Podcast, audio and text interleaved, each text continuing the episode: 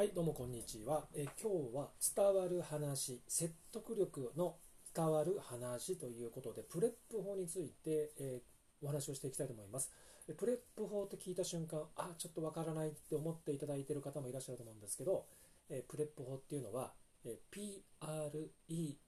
と言って、えー、4つの、え省略の文字から生まれた言葉なんですけど、これ PREP 法って言ってね、えー、っと、まずね、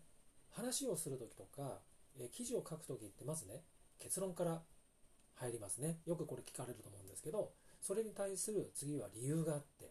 で、具体例があって、で、結論で説得力を増すために、もう一回繰り返しこれを反復するという、こういうやり方なんですけど、簡単に言うと、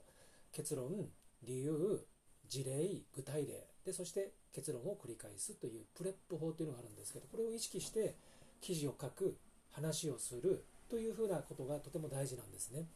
であのこの構成通りに話をしていると聞く側からしてみると 話す話すという伝わり方とかいう話し方とかっていう風な形で伝わる側の方の意識を考えてみるとやっぱりね説得力が増すし影響力も、えー、その聞いている方に、えー、記事を読んでいる方に影響がいくんですよね。こういった形で、えー、ただただ自分が喋りたいこと、え書きたいこと、知っていること、えできることを話すということもいいと思うんですけど、ただね、話すこととか書くことって、私たち教育現場、教育をされたこの背景からしてみると、なんかね、減点方式で、なんかこう、本来だったら楽しく書けるはずなのに、楽しく会話はず、えー、ができるはずなのに、採点っていうね、この昔、えー、私たちが、えー、体験、経験した教育で減点方式、要するにそれはダメです、こうやって書かないといけません、えその話し方は、え相手に対して失礼です。とかいうふうな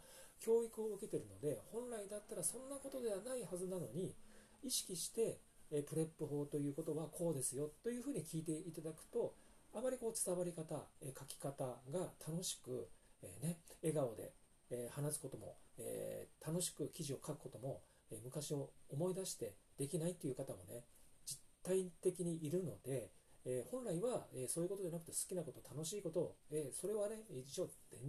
大前提でいるんですけど、一応この放送はそういうふうな形で相手に伝える方法、相手に記事をね、え書く方法ということで、えお話ししました。ということで、前提はそうですが、根底は楽しみです。楽しさです。ね、嬉しい、楽しい、これだと思います。ということで、この放送を聞いている方は、ほとんどの方はもう大人、成人の方だと思いますので、その辺のところをわきまえて私も話しているつもりでございますので、どうぞまたの放送でね、お会いしましょう。それではありがとうございます。